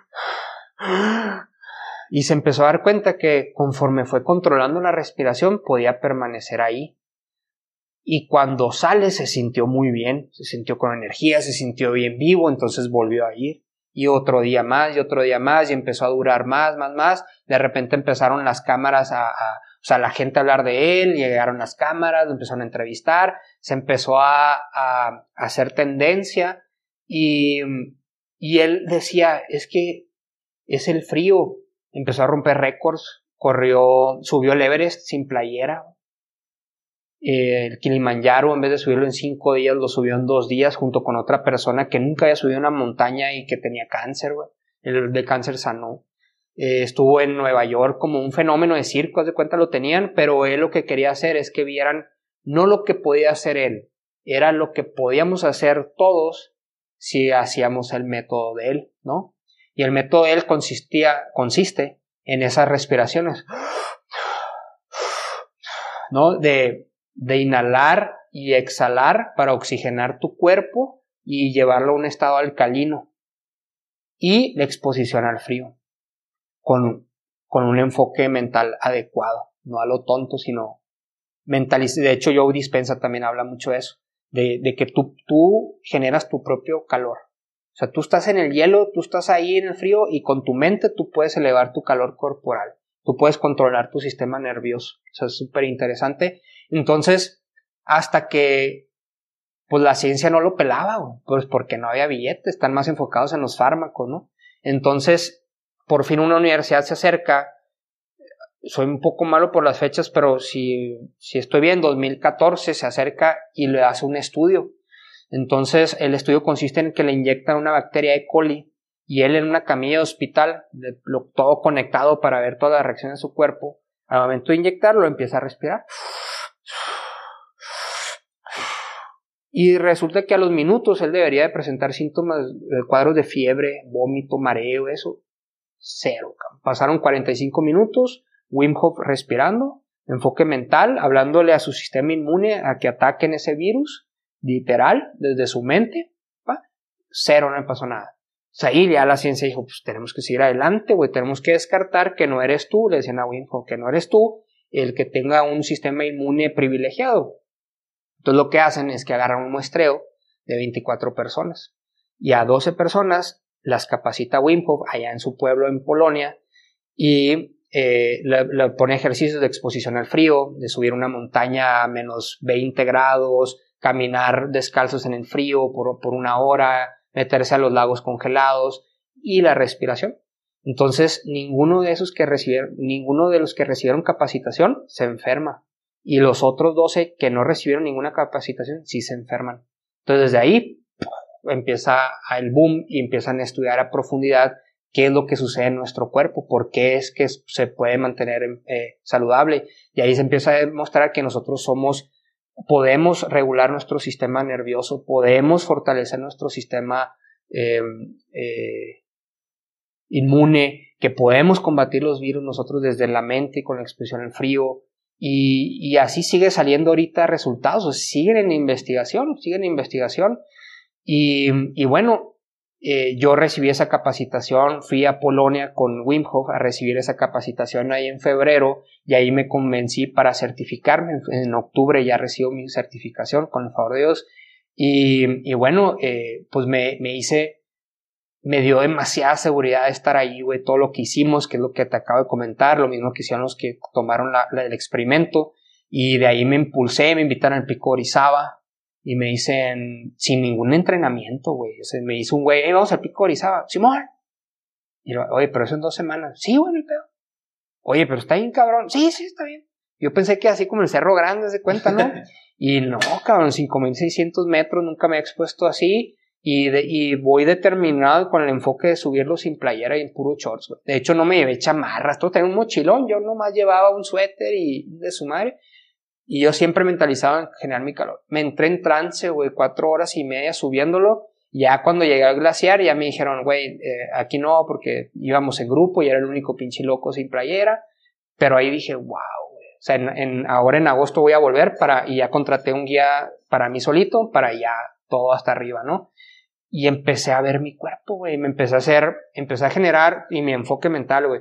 Me empecé a ser más deportista que antes. O sea, ahorita que, que ya para mí es mucho, ¿no? Para muchos no es nada, pero empecé a correr 5 kilómetros diarios, voy al gym todos los días, nado, boxeo, hago yoga, tengo una energía increíble, güey, me siento súper bien, eh, de buen ánimo y sobre todo el enfoque mental para generar los hábitos que necesito para llegar a donde quiero estar, me explico. Y siempre que viene una distracción, puedo, puedo tener esta línea y decir, a ver, ¿lo quiero hacer? ¿Cuáles son las consecuencias? ¿Me acerca donde quiero llegar o me aleja? No, primero voy a hacer la tarea y esto de tentación la dejamos para el domingo, ¿no? Esa determinación. O ir con flojera y en vez de clavarme en que no, que tengo flojera, está viviendo, es no, voy a chingarlo. Voy a hacer ejercicio. Oye, ya hice ejercicio, ya corrí 5 kilómetros, ¿para qué nado? Nado. Oh, y ya, güey, ya, y acción, acción, acción. Entonces, eso es lo que yo más, más valoro, güey. Estoy súper saludable. Y pues he sido, he tenido la fortuna de ser facilitador de muchas personas eh, y hago, eh, he hecho muchos talleres en, en, casi dos años y veo testimonios, güey, de gente que sana, gente que viene con broncas. Hace poco un vato lo iban a operar del oído. Tenía 20% de capacidad auditiva y le dieron un tratamiento y dijeron, si no se te quita en un mes, operación. El vato me habló desesperado de que, oye, güey, pues es que ya no, sigo igual, no sé qué, cállale, le dije. Muchas veces, o, o si no es que siempre, esas cosas vienen de un tema emocional. Son evasiones o, te enfermas para descansar, eh, dejas de, de, escuchar para ya no escuchar algo que te cansaste, etcétera, ¿no? Se oye medio loco, pero no hay cómo experimentarlo. Va este amigo a, a este taller con el sound healing o sea, cuando haces la meditación y escuchas los sonidos del handpan o los cuencos que hago a veces con pavita, eh, dice que empezó a sentir una vibración en su oído y luego se mete al hielo y cuando sale en el taller me habla. Oye, güey, se me destapó el oído, güey. Se me destapó, cabrón, no mames, no, no, no me quiero adelantar, me dice, el lunes voy a ir con el doctor para ver qué onda, pero, pero escucho bien, güey. Pues tú dale, cabrón, o sea, tú confías, sigue haciendo esto va con el médico y el médico le dice, no, pues estás bien, güey, ya no tienes nada, o sea, ¿qué hiciste? No, pues este, cabrón, pues te sirvió, güey, sigue haciendo eso. Y no, man, o sea, el vato súper sorprendido, ¿no? Entonces, eh, pues estrés que traigas, eh, a veces, como te digo, traes mucho estrés y te empiezan a reclamar cosas, entonces mejor apaga, ¿no? Y, y bueno, todo esto me lleva a dejar mi vida de Obregón, ¿no? la asociación, el trabajo, ya fue un corazón, un cora el corazón, yo la verdad que me siento privilegiado y, me reconozco mucho eso de que siempre sigo mi corazón, a veces me, me tardo, ¿verdad?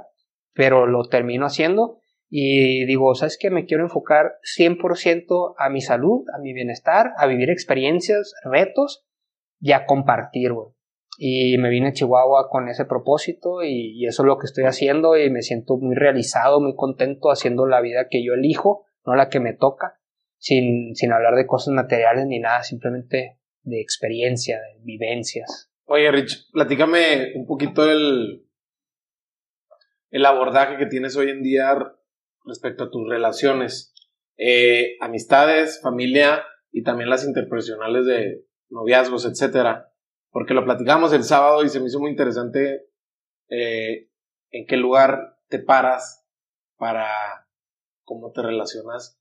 No en todo esto que haces, deporte, hielo, yoga, sino ya en el día a día, ¿no? O sea, en tu vida cotidiana y normal que, que puedas tener, porque si te fijaste, yo le di mucha atención a ese tema, o sea, porque lo, lo, lo, lo masticamos mucho durante la comida y, y para mí era como escuchar un punto ciego que no le había hecho yo caso. Entonces, me gustaría abordar ese tema. Sí, pues dentro del, del tema de, de, conectar con tu verdad, el conectar con tu verdad es conectar con esa unicidad, ¿no? O sea, siempre hablamos de que todos somos diferentes y que todos somos únicos, pero por, de manera inconsciente actuamos como, como todos o como esperan y nos preocupamos mucho de caer bien, güey. Y para mí eh, va una aceptación, un conocimiento de mí, de cómo soy yo, de las bromas que me gusta hacer, de, mi espontaneidad, de si soy relajado en esto, si no, si soy ordenado. Y me acepto, güey. Y me gusta así, y así fluyo. De la otra manera me siento forzado. O entonces soy yo, nada más. Soy yo. Y estoy seguro y convencido de que a mucha gente le voy a caer muy bien. A otra gente no le va a caer bien. Pero lo más curioso es que aunque tú te esfuerces por caerle bien a todos, habrá quienes les caigan bien y a quienes caigan mal. Entonces prefiero, siendo yo, caerles bien o caerles mal. Y si, y obviamente dentro de esa unicidad, esa autenticidad, pues viene también la empatía, ¿no? O sea, viene la empatía, la paz, la humildad, el perdón, todos esos, esos valores que están dentro de mí y en esa forma eh, soy yo, porque la gente malinterpreta cuando dice, es que yo soy verdadero y no significa que voy a, una, a ver una persona gorda y, ah, es que estás gordo. No, eso es ser pendejo, güey. Eso, eso es ser imprudente, eso es ser eh, agresivo. O sea, no. Ser verdadero es que si tú me preguntas, oye, ¿me veo gordo? Tú vas sí, güey, te ves gordo, estás gordo, güey, ¿no? Pero no voy a llegar así. Tú me estás preguntando porque quieres saber, ok. Y si me dices, oye, güey, este, como, como me, te digo, oye, ¿quieres ir con esta persona? No, bueno, neta no me siento cómodo con esa persona, no hay pedo. O sea, no es personal, simplemente yo no me siento cómodo oye, ¿qué te parece esta idea? Que no sé qué. Mira, suena chingona, pero para mí no es. Pero te agradezco mucho me consideres. Oye, ¿te parece? Oye, te quiero hablar para una cita. Mira, te agradezco mucho. Yo sé que te cuesta, que es una chinga lo que estás haciendo, güey. Pero no me interesa entrar a negocios multinivel, güey. Ya participé, pero la neta está muy, y sí lo creo, güey. Es, es un trabajo muy chingón que crece mucho. O sea, si me explico, no hacerle creer, no, Simón, déjame mañana te hablo, güey. Mira, no sé, pero yo creo que sí, güey. Aguántame y, y, luego me desaparezco y, y, luego invento una historia. No, es que iba a ir, pero. qué hueva, ¿no? Entonces, me ahorro tiempo, güey. Hay mucha gente valora esa honestidad eh, y permito fluir, güey. O sea, si hay personas que se acercan y, y embonan con esto, bienvenidos. Y los que no, pues no, güey. Porque la verdad, eh, para muchos puedo ser una persona, soy, una persona a veces muy difícil con la que te pueda relacionar, güey. Puedo ser hasta aburrido para muchos, güey. No tomo, güey.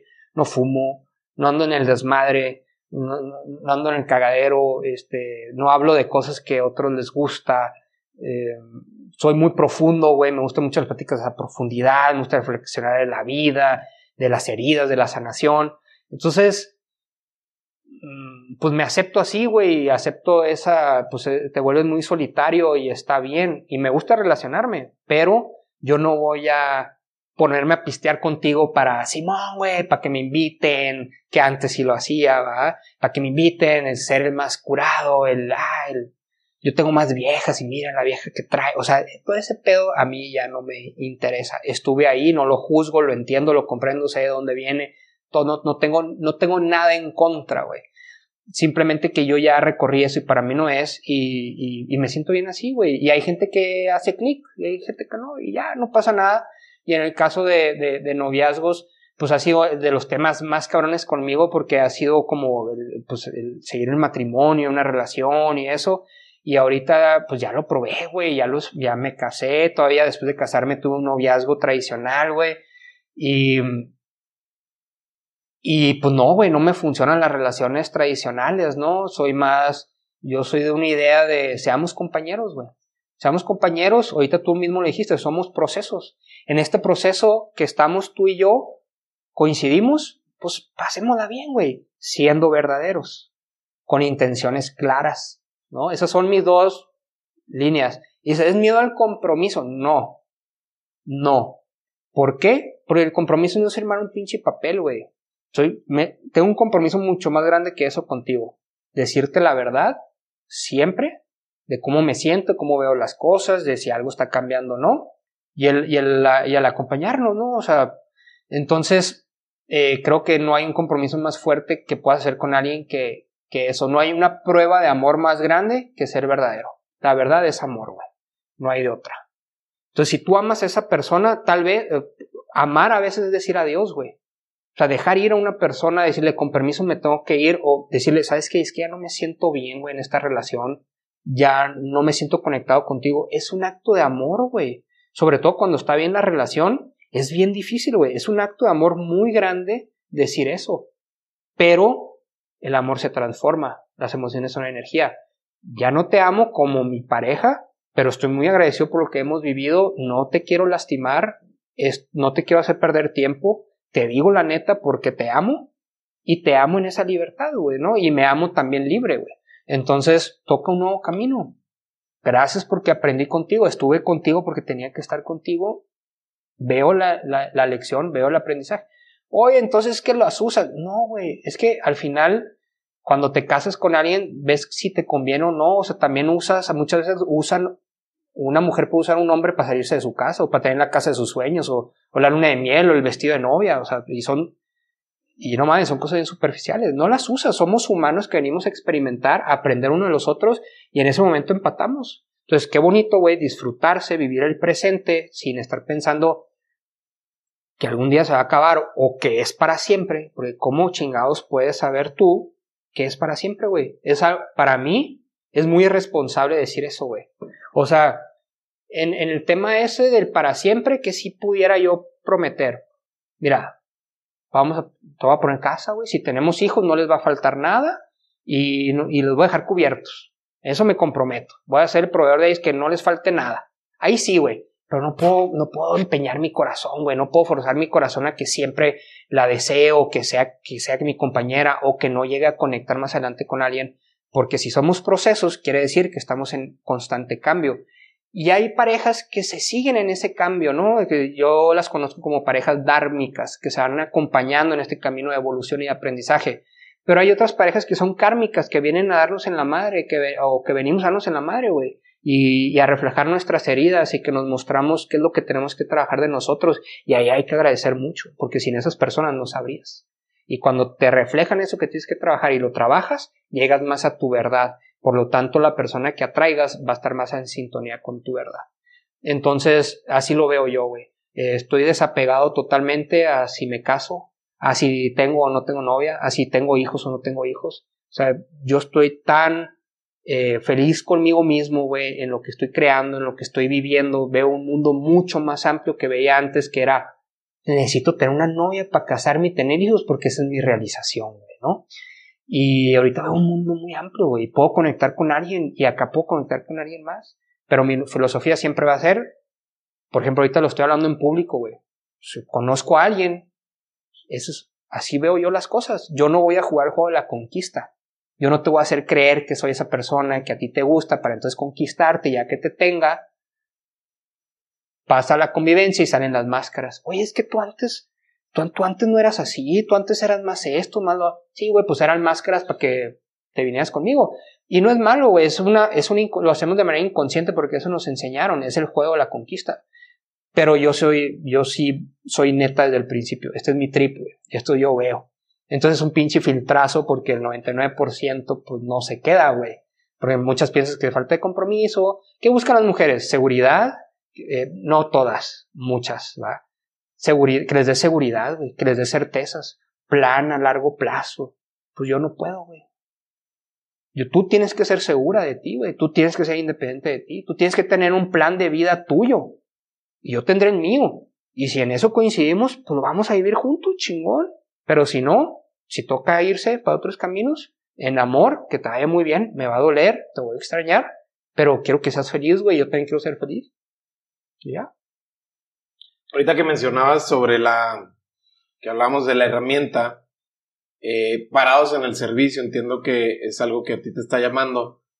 ¿Cuál es tu propósito? A lo mejor hoy en día que estás eh, ampliando el mensaje de esta exposición al hielo, esta exposición al frío, estas inmersiones, todo lo que significa esa preparación, para ti, ¿cuál es el para qué de lo que estás haciendo hoy en día? Pues yo creo que venimos esta vida a servir.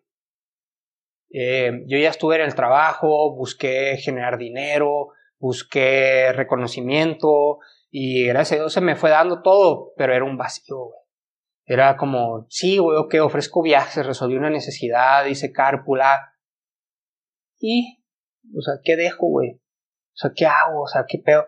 Entonces a mí siempre me llamó mucho la atención lo que hacían mis papás como médicos, güey, porque les apasionaba y sanaban gente y la gente era feliz y todo ese rollo y yo también pues estuve en clínicas y yo, pinche doctor que me veo de chiquito, lo veo y lo siento como mi papá, güey, siempre que lo veo me da ganas de llorar, güey.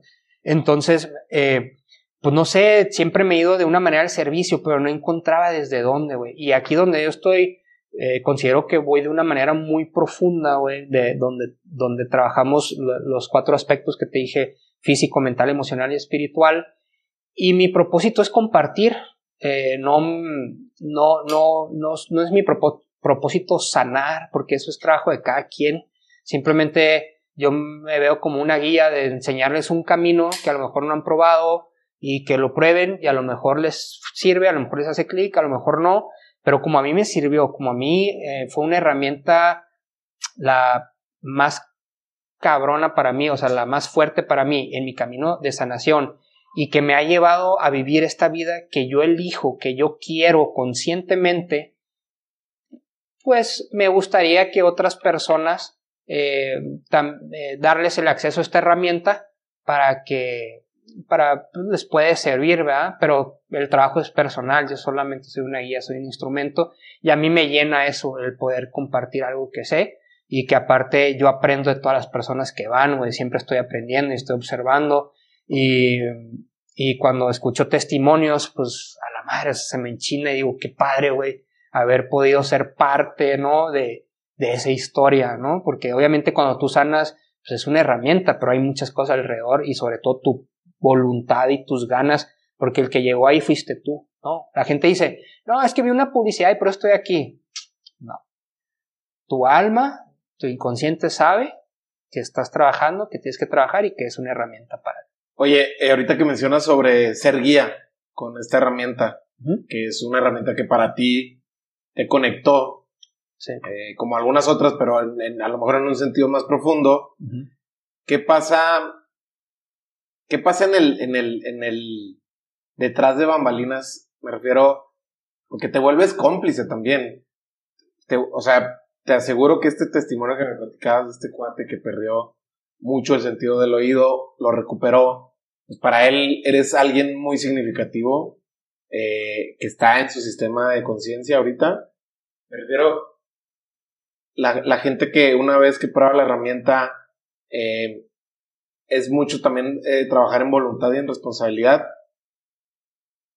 Tienes algún seguimiento, abres el, abres como el abanico y decirle, mira, esto es lo que te puede ayudar, regresa, eh, porque el camino igual es un proceso. Entonces, si la gente que, que nos esté viendo piensa que le va a marcar al cuate que estoy viendo y en Instagram y y voy el sábado y de ahí se va a arreglar todo, no es así, es un camino, pero me refiero, te vuelves también acompañante en algún momento de esa gente que, que hace este clic con el contigo. Si ellos lo quieren, sí, pero yo no, yo no correteo gente, ni busco jalar gente, ni presionar gente, ni nada. O sea, yo solamente soy un guía compartiendo una herramienta y si yo te puedo seguir ayudando en algo, servir en algo desde mi experiencia, porque yo no soy terapeuta, ni soy psicólogo, ni nada, solamente te puedo compartir mi experiencia y si te espejeas y te sirve, con mucho gusto yo siempre abro la puerta eh, y me considero una persona muy accesible y pues te puedo orientar desde mi experiencia, desde lo que yo creo. Pero yo siempre digo, traigo, ve con, con un terapeuta, ve con un psicólogo, porque fue lo que yo hice, güey. O sea, yo fui con experto.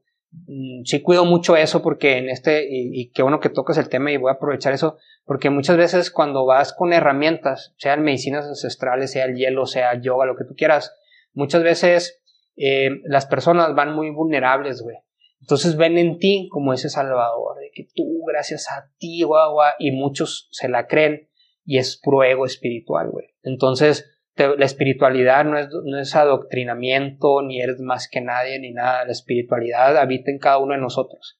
Entonces, mucho cuidado con eso. O sea, nosotros somos nuestros propios maestros, nosotros tenemos nuestro propio poder. Coincidimos álmicamente y, y está padre, ¿no? Tener, si un, fue un guía, un maestro, un agradecimiento, pero es tuya la chamba y así como ese maestro hay otros maestros, ¿no? Entonces, eh, sí, porque luego hay estas personas que todo lo que digan es verdad. No, güey, cuestiónalo también. Estás hablando de tu experiencia, nadie tiene la verdad absoluta. Entonces yo sí cuido mandar ese mensaje. El maestro es el hielo. Yo soy un facilitador, nomás te enseñé cómo hacerlo y el trabajo tú lo estás haciendo. Si te puedo dar algo más, aquí estoy. Y esto es lo que hago, estos son mis servicios, te resuenan, que ir, bienvenido y te puedo guiar en otras cosas desde mi experiencia así es como yo me manejo. Rich, antes de ir cerrando, beneficios que has visto eh, en ti en el corto, mediano plazo, ahora que estás con esta herramienta desde eh, que iniciaste, algo que me platiques en, ti. Digo, obviamente que me estás platicando las, los resultados, que es esta actividad de, de estar siempre en constante actividad física, un poquito más estructural. Lo más valioso, la paz tengo paz. Y cuando tienes paz, puedes ser creativo. Y para tener paz, oye, pela, para tener paz tienes que aceptarte a ti. Tienes que ser seguro de ti, de tus capacidades, de tener la humildad de reconocer que aunque mucho trabajo, aunque hayas hecho mucho trabajo y estés en, mejor nivel de conciencia, siempre vas a tener chamba que hacer. Em, tener esa, esa voluntad de, porque la paz es así, o sea, viene una tentación, ¿no? Y la tentación de los hombres, ¿cuál es? Una mujer, ¿no? Y viene bellísima, y viene como a ti te gustan, güey. Y dices, aquí va a haber pedo. ¿Me la juego? No, mi paz, güey. Quiero mi paz, ¿no? Eh, entonces, eh, el hielo me ha dado esa determinación y mantener ese enfoque, esa línea. Y, lo, y surgió una meditación, ¿no? Siempre pon la paz antes que cualquier cosa. Si llega algo que te quita la paz, que no te hace clic, que te sientes incómodo, que te hace ruido, tienes duda, no es ahí. O llévatela más calmado. Si no la quieras descartar de una, porque hay variaciones en depende de circunstancias. Pero eso es lo que me ha ayudado. Por eso es que el despertar y hacer mis meditaciones me da paz, porque sé que voy a estar bien el comer saludable, hago los ayunos y el hielo me ayuda a tener esa fortaleza de quitarle la atención al hambre. Hago el ayuno, me da paz, digo, ah, qué chingón. ¿De cuánto los? De 12, 14 horas. Ir al gimnasio, güey, me da paz porque sé que me estoy trabajando, no sé que mi cuerpo está bien. Nadar me apasiona, me gusta, digo, ah, qué chingón que nadie, algo que me gusta porque me identifica con mi niño, güey, cuando nadaba y competía. El decirle a mi mamá te amo, el estar bien con mi familia, el dormir y decir, puta, güey, estoy feliz con mi familia, güey si tengo un pedo, tener la capacidad de arreglarlo en el momento, no guardar un récord. Entonces, toda esa determinación, toda esa voluntad y el poder atravesar todas esas incomodidades y la confrontación me ha ayudado el hielo y llego al punto de, de esa paz. Porque muchas veces cuando haces terapia, dices, ah, ya sé qué hacer. Pero a la hora de hacerlo dices, uy, no, cabrón. No, porque no me va a entender, se va a enojar y se va a hacer un pedo, güey, no, y luego le va, y te haces una historia, güey, ¿no? Entonces el hielo te dice, éntrale, cabrón, pues ya no estás ahí feliz, éntrale, para ser feliz tienes que resolver este tema, güey. Pum, lo resuelve y viene el caos, y sí, sucede muchas veces lo que pensaste, pero, pero tú sabes que es temporal y que pasando eso vas a estar donde quieres estar, güey, ¿no? Y es lo mismo, si te acuerdas de lo del hielo, pues dices, hijo, el pinche hielo. Pero entras y de la incomodidad, ¿no? Y de repente estás cómodo. Y cuando sales, ¿cómo te sientes? Ah, qué chingón que lo hice, qué bueno que lo hice. Yo les, y te sientes empoderado, güey. Ah, pues eso es, haz de cuenta que en nuestra vida tenemos muchos hielos, güey, muchas tinas con hielos que se nos atraviesan y muchas veces le sacamos, a veces no estamos listos y es muy válido. Pero cuando llega el momento, no, pues ya hay que entrarle, que sientes la pata en el pescuezo y te está afectando tu salud, tu mente, tu trabajo, tu dinero, te le tienes que entrar, güey. Órale, pues le entro, con amor siempre, no peleando ni nada, en amor, le entro, güey. tu madre se va a mover todo, güey, va a cambiar todo, se hace un desmadre, pero es temporal, respira, güey. Literal, en cada situación, respira, es temporal, ponte a meditar, dedícate a ti, ponte a hacer ejercicio, pa, pa, pa, va a pasar y de repente, ah, te quitaste un pinche mochilón ahí pesado, ¿no? Y vas más ligero. Entonces viene otra vez la situación y más, oye, ya sé que se siente, entonces lo voy a, ya sé que va a ser incómodo, pero ya sé qué es, güey. Y ya sé cómo me voy a sentir después. Ah, pues lo hago. Y venga. Y por eso a mí la tina es esa ancla, ¿no? Todos los días me meto a la, tina con hielo y digo, hijo de la chingada, y me voy a rajar. No, güey, pero si me rajo, ¿cómo me voy a sentir? voy a andar con eso todo el día y si lo logro, ah, güey, pues, órale, vamos. Y esa, eso es lo que, esa pinche determinación es lo que yo más me apasiona y que me llevó a esta paz, ¿no? Rich, quiero ser muy respetuoso de tu tiempo. Eh, ya nos pasamos un poquito, pero por último me gustaría saber cuál ha sido el mejor regalo que te han dado. O sea, pues la vida, güey es que la vida es un regalo, güey, sin sonar romántico, o sea, mi familia, la ciudad donde nací, eh, el, el, vivir, güey, pues, pues es que, güey, todos los trabajos que he tenido, la gente que me he encontrado, las relaciones que he tenido, sin nada de eso, güey, no, no, estaría donde estoy, no, no, no tendría esta paz. O sea, es, es lo mejor, güey, para mí las experiencias, todo eso, todo eso es, pues sí, eso es lo que más me nutre, güey. Es que es bien bonito cuando puedes ver eso, güey. Que todas las dificultades que has vivido es porque las has tenido que vivir, nada más que hay una, ahorita tú la dijiste, la clave es, no sé, ¿por qué esto? Porque ahí caes en la victimización y empiezas, no, Dios, no mames, ¿por qué esto? Y es, ¿para qué es esto? Ah, pues para hacerte más fuerte, para aprender más, para ser más humilde, para... Ah, ok, güey. Entonces, yo veo la vida como un regalo, güey, bien cabrón, bien apasionante, muy divertido. Y, dicen, ah, es que es el positivismo pendejo, ¿no? Que se generó por ahí. Pues, pues, va a ser pendejo el que quiera ser pendejo, güey. Es que no, todo depende del enfoque que le estás dando, güey. O sea, no es que, no es que, no es que ser positivo a veces es estar triste. O sea, no porque estés triste una vez ya eres negativo, no, güey pues estoy triste, sí estoy triste, pero yo sé que es para algo, güey. O sea, cuando me operaron no es como que estaba bien feliz de que, ah, qué chingo me van a operar. Tenía mucho miedo, güey. Pero tenía fe de que era para algo más grande. O sea, sabía que esto me iba a llevar a, algo más grande. Y cuando lo viví dije, esto me va a hacer más saludable. Aquí voy a poder, porque era lo que yo quería, apretar más la cuerda, eh, el tornillo para tener más voluntad.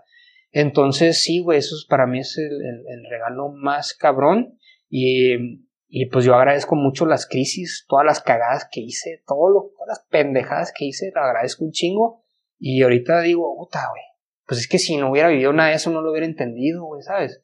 Y ahorita poderlo entender y comprender, puta, güey, es muy liberador, güey, es muy liberador. Y sigo aprendiendo y siguen retos, pero ya lo ves desde, desde el observador, desde, desde la gratitud, desde la lección, no, no desde el sufrimiento, sino una lección y con esa fe, pero fe recia, güey, ¿sabes? No, no, no esa fe de que cuando todo está bien tengo fe y viene algo mal, ah, no, una pinche fe de que sé que es para algo más grande y em, yo veo las cosas que yo soy responsable por todo lo que sucede. Yo veo, yo lo elegí antes de nacer, yo lo elegí. Yo tracé mi vida, yo tracé mi plan, yo elegí eh, reunirme hoy contigo, que tú tuvieras un podcast, que Carlos estuviera aquí, que estar en Chihuahua, lo del riñón. Yo es como que no, güey, si no agarro la onda y no me animo a irme a mi camino, me voy a poner este pedo para reaccionar, ¿no? Ah, órale, va. y así, güey. Entonces sí, yo, yo creo que eso es el mayor regalo, güey. Ricardo, ha sido un verdadero gusto conocerte. Primero, eh, allá en la ceremonia, después la pasamos increíble en la comida y hoy, que no es que cerremos porque seguramente la, la relación va a continuar, pero eh, la verdad es que la pasé muy bien. No sé si quieres agregar algo más. No, no, pues agradecerte mucho, Mario, y a Carlos aquí que nos apoya con las cámaras. Te felicito por tu programa. De verdad que me llamó mucho la atención el profesionalismo, ¿no? Que no me había tocado eso. Y eso me impulsó como a quererte conocer más a profundidad y te invité al taller por eso. Y, pues te deseo mucho éxito en todos tus podcasts. Gracias por interesarte en mi historia. Y pues eh, pues denle like aquí, compartan, eh, hagan mi totazo, la verdad que vale la pena. Eso, eso se lo vamos a dejar a, a Brisa. Ah, sí, Brisa, ahorita ya anda casando. no, Oye, no, muchas gracias. Este, no, un gustazo conocerte. ¿Dónde te puede encontrar la gente? Digo, sé que también eres muy vocal, ya lo dijiste ahorita en redes sociales, ¿cómo te puede encontrar la gente? Estoy como Richie Love, Richie, Yellow y Love, así, Richie Love. Eh, ahí podemos estar en contacto. Estoy en, Muda Yoga, ahí en la colonia San Felipe, lunes y miércoles dando meditaciones a las 7 de la mañana, martes y jueves a las 8.15 de la noche y los sábados estoy dando ahorita sesiones de, de hielo. También ofrezco talleres de hielo eh, privados, o sea, en familias y formas tu grupo. Em, pues de repente hacemos reunión, ¿no? De que vamos al cerro y tenemos ahí otras actividades que, que van saliendo de un mes aquí. Tenemos una comunidad que son los Yellovers, eh, de donde compartimos experiencias, dudas, tips y demás. Y pues bienvenidos todos, o sea, aquí se trata de compartir y que, que sean más personas las que conozcan esta herramienta y una vez que tú vayas a un taller, una sesión, aprende la técnica y ya lo aplicas tú, lo puedes hacer en tu casa tú solito, ¿no? Y te vas a maravillar de todo lo que puedes hacer. Así que pues muchísimas gracias. Perfecto. Pues gracias a ti y la verdad es que ha sido increíble conocerte y, estar ahí presenciando todo lo que hemos platicado. Digo, yo soy fiel testigo de, esta herramienta y los beneficios. Entonces, pues muchas gracias y vamos a ver qué le parece a la gente. Está bueno, muchas gracias. Ahí que nos pongan sus comentarios y dudas. Va, gracias. Gracias, Mario. Conectar con Ricardo y además participar en la experiencia de inmersión de hielo solo me refuerza el poder que tiene la mente en nuestras vidas. Y como dice Ricardo, somos procesos. Si este es el primer episodio que escuchas o ves de los más de 100 entrevistas que tiene Lateral, te comparto que lo que más nos ayuda a seguir creciendo para llegar a más gente es que compartas esta charla vía WhatsApp con alguien que pueda conectar con este episodio. También nos puedes seguir en Spotify para que no te pierdas ningún episodio. Por último, puedes encontrarme en Instagram como Mario Salinas. No olvides etiquetarnos en tus historias con la frase, reflexión o aprendizaje que te llevas de esta plática o escríbele directo a mi invitado arroba Richie Love.